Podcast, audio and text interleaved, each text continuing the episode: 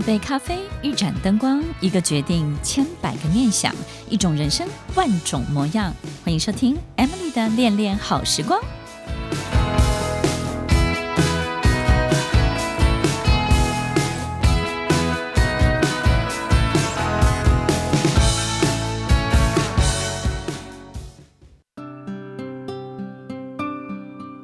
听众朋友们，好久不见，欢迎收听《恋恋好时光》，我是 Emily，在每周六晚间八点到十点，与您在空中共度美好的时光。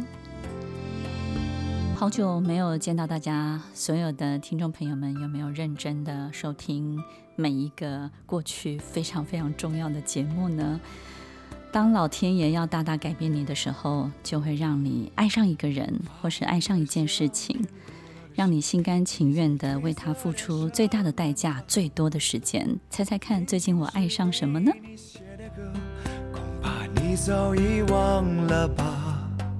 有没有想过是什么样的人改变了你？是什么样的故事让我们变成今天的模样？时间它到底对我们做了些什么事情呢？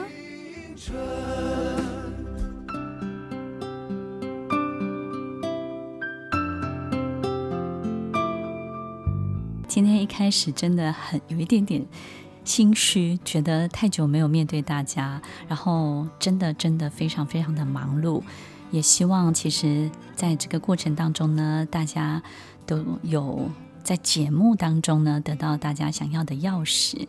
然后如果我们在生活当中真的找不到解药的时候，我们就把所有的一切先暂停。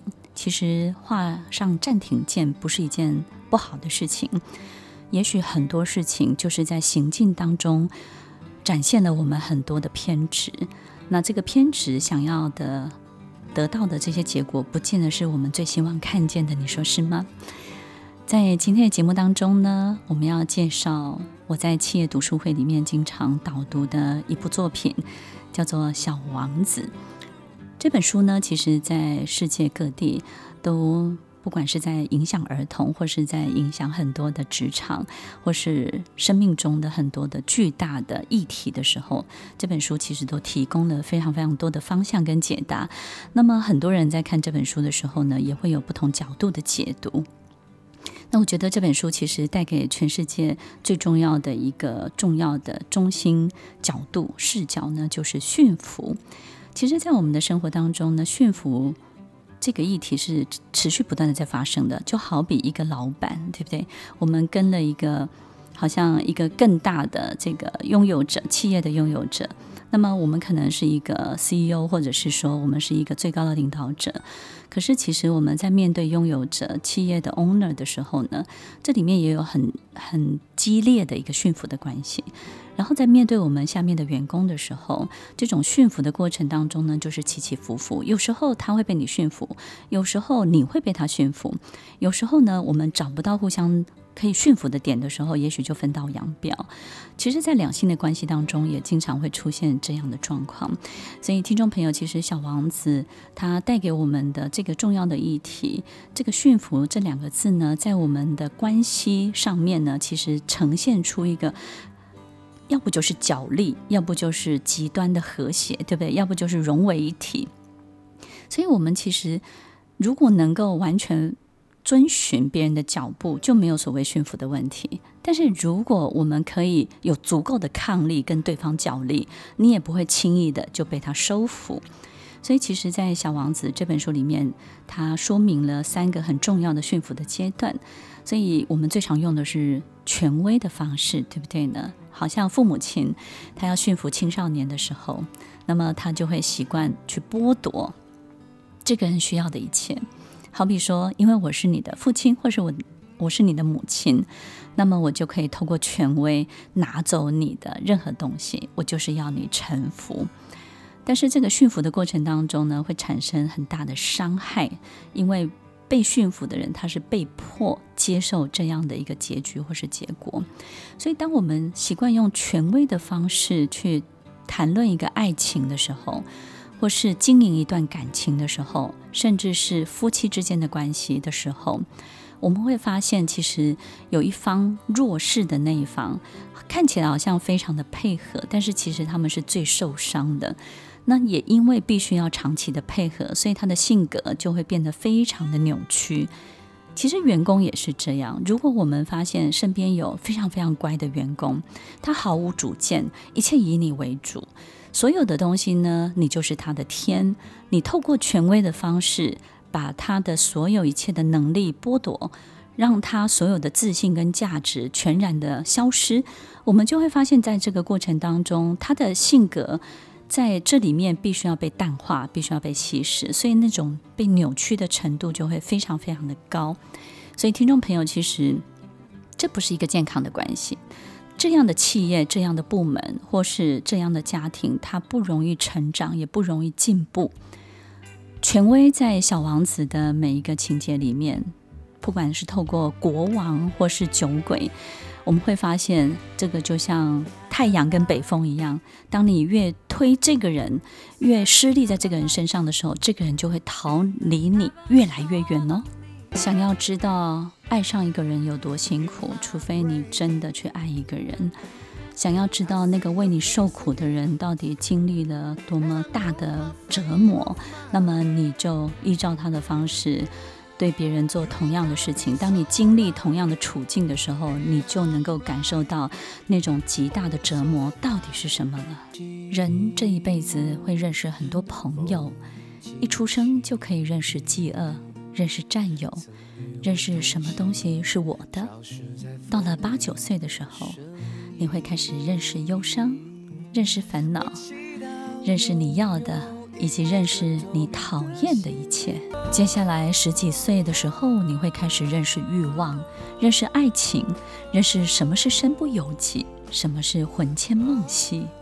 然后，有的人开始认识责任，认识牵挂，认识别离，认识痛苦，认识放弃，认识祝福。这些朋友会在不同的阶段来找你，让你的心长大，让你的灵魂更勇敢。让你知道什么是真正的爱，什么是真正的爱。当我们用权威去驯服一个我们深爱的人的时候，我们当然会暴露我们真的真的非常害怕失去他，对不对呢？有时候一个长官就是很怕失去你的员工啊，有时候一个老板就是非常非常担心失去的你的一门大将，或者是我们家庭里面的这个跟我们最亲密的成员。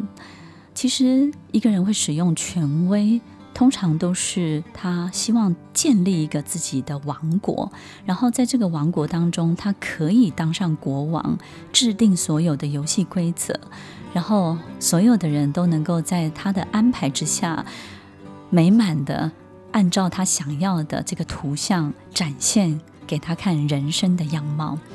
所以有时候他不会不爱我们，这个国王他会用他所有力气、最好的一切来提供给我们，但是这最好的一切并不是我们最需要的一切。所以听众朋友，当我们用权威去接近一个我们深爱的人的时候，的确很有可能就会把他越推越远了。然后如果接下来我们在权威当中失败了，我们可能还会去利用这个人的匮乏去诱惑他。好比说，我知道他最想要什么，最想得到什么，最想赢得什么，不管是掌声、光环，或者是金钱。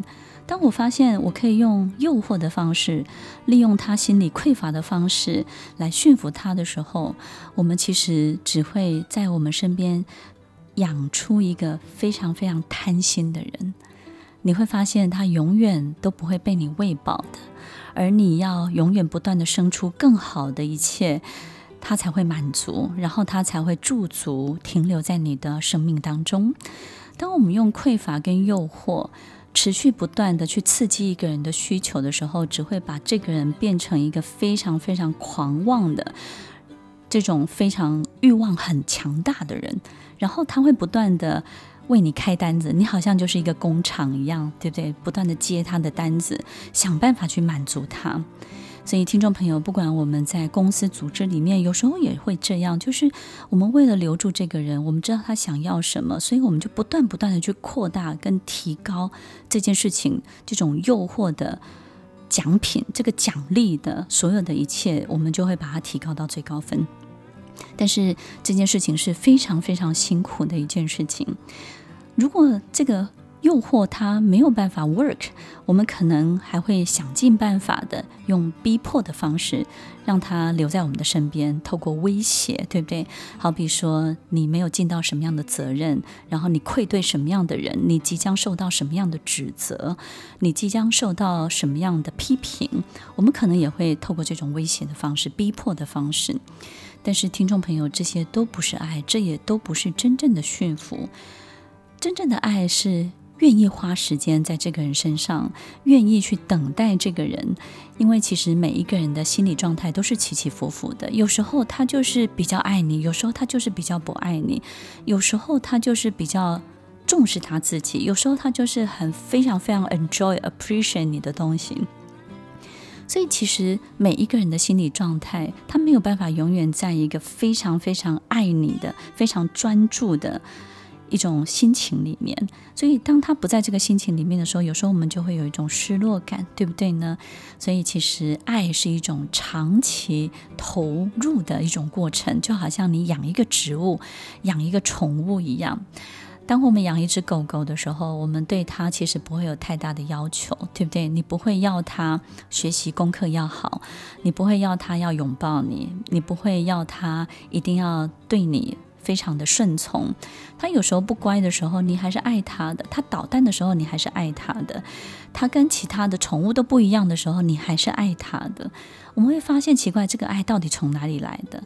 这个爱就是你投入在他身上的时间，他有一个去处，让你的爱有一个非常非常好的归属的地方。所以，其实驯服有一个非常巧妙的一种看见，就是。我们什么时候会被一个人吸引？就是我们在这个人身上看到一种未来，也就是呢，其实我不是看到他现在的样子，也不是看到我现在需要的样子，而是看到在他身上，我好像看见一个更好的未来。他有一种第三空间，一种非常巧妙的这种概念。我们之间不存在你，也不存在我，我们之间。可以去到一个更好的第三空间，那个第三空间可能是一个美好的下一个阶段，或是更好的一个未来，或是更好的自己。如果我们在这个人身上这一段关系可以感受到这一切，你会发现你们不需要任何的驯服的过程，你们就互相属于彼此喽。如果有一个人可以用一支笔画出你的样子，跟着他的笔画，你会看见更好的自己。你喜欢他画的每一个你，因为每一个都有惊喜。每一幅画都让你成为更好的自己，你知道吗？你不只是会爱上画，你还会爱上它。爱是什么？爱是可以流动的，爱不只是交换。有时候我们不能太着急，等待不是一件坏事，它能够让所有的一切都自然到位。所以不要逼迫别人改变，容许他们用自己的方式活着，也理解他们为什么。只能这样活着，没有什么是最好的，也没有什么是最坏的。真正的爱没有好坏对错，爱就是爱，没有高等低等。你要感受的是爱，不是为爱打分数，也不要以爱之名强迫任何人接受我们的安排，接受我们的勒索，我们的威胁。你要知道，真正的爱是没有害怕的。有爱的时候要好好珍惜，没有爱的时候也要坚强起来。你可能会突然失去你的最爱，可能会在措手不及的状况下送走你的最爱。你可能必须含着眼泪，带着他留下的爱，孤独地走完这一生。你要知道，你不会立刻恢复，但是你一定要让自己好好的活着。只要活着，有一天爱就会再回来。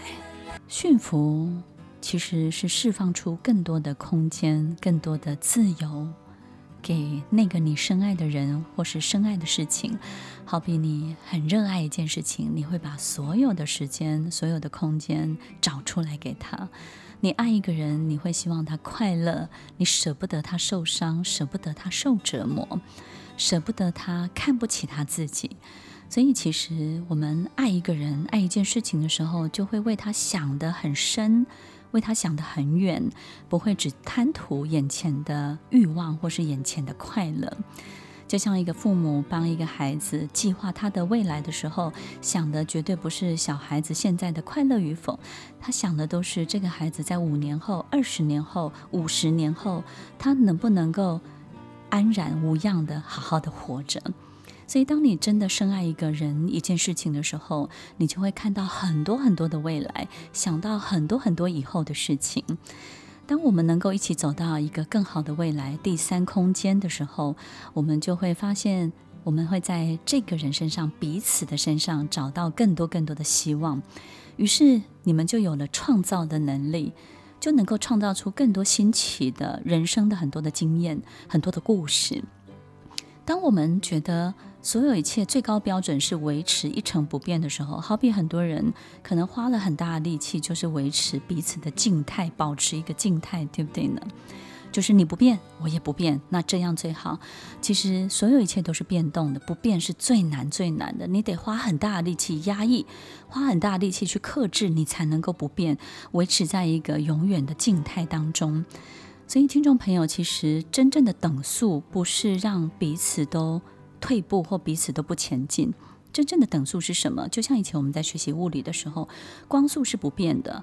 光速不变的一个前提之下，就是它永远是在一种动态的状态。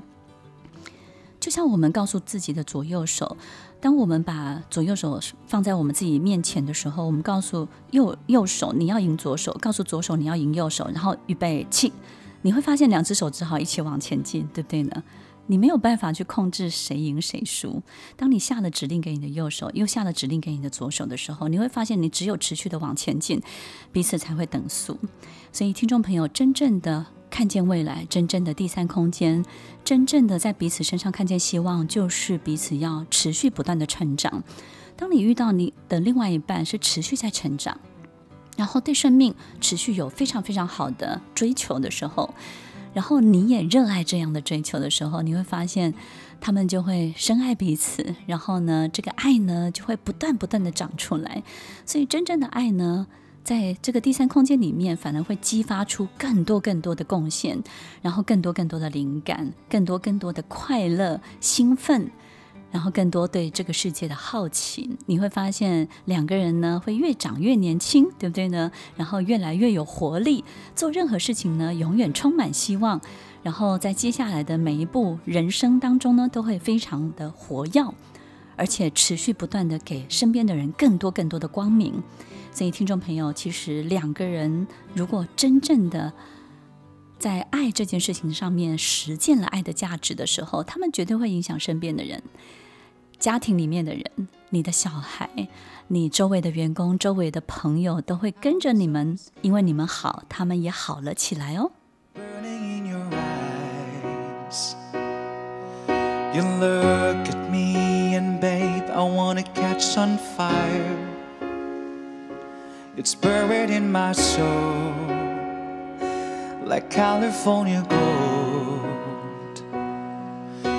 found the light in me that I couldn't find.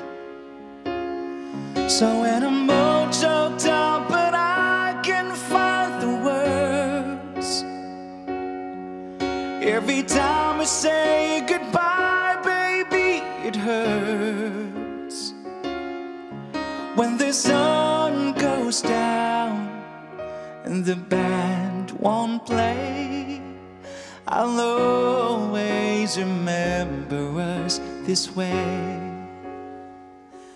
要记得，真正的爱，真正的驯服，不需要任何的工具，不需要任何的权威，不需要透过任何的匮乏或是诱惑。这个宇宙深刻的东西，不一定要表现得很复杂。许多的哲学体会，都是从狼狈的人生经验中获得的。要记得，简单才会有力量。真正的事物要用心才能看得见哦。如果你要驯服一个人，你就要接受被驯服，就要冒着掉眼泪的危险。小狐狸告诉小王子：“你在玫瑰身上所花费的时间，让你的玫瑰花变得如此重要。”小王子经历的一切，就像我们的一生。一生中会遇到的人，会面对的复杂关系，会被困住的每一个情节，以及我们最后到底要留下什么，忘记什么，放掉什么，以及带走什么。如果你爱着一朵盛开在浩瀚星海里的花，那么当你抬头仰望繁星时，你便会感到心满意足，这样就够了。爱到底会发生在什么时候？什么时候发生的爱才是真爱？什么样的爱才是真正的爱？听众朋友，其实我们在今天的节目当中，不管我们透过在驯服的过程当中用了一些不对的方法，或是透过我们自己很很想要、很想要跟一个人在一起，我们自己的迁就、自己的委屈，爱是没有条件的。当我们的爱充满一切的条件的时候，这个爱就会非常的辛苦，因为你要维持它在一种爱的状态之下，你就必须要时时赢得这个人的关注，然后你必须要。非常非常确定，他把你放在心上，你必须要在他的注意力的范围之内去做所有你可以做的事情。于是你就会绑手绑脚，你没有办法伸展，你没有办法大口呼吸，在你的生命当中长不出任何一朵花，更何况有任何的花香飘出来。所以，其实真正的爱，它只会发生在。我们今天分享的第三空间，第三空间是什么呢？就是不在于你能够控制的，也不在于我能够控制的。我们彼此有没有办法去到一个更好的地方？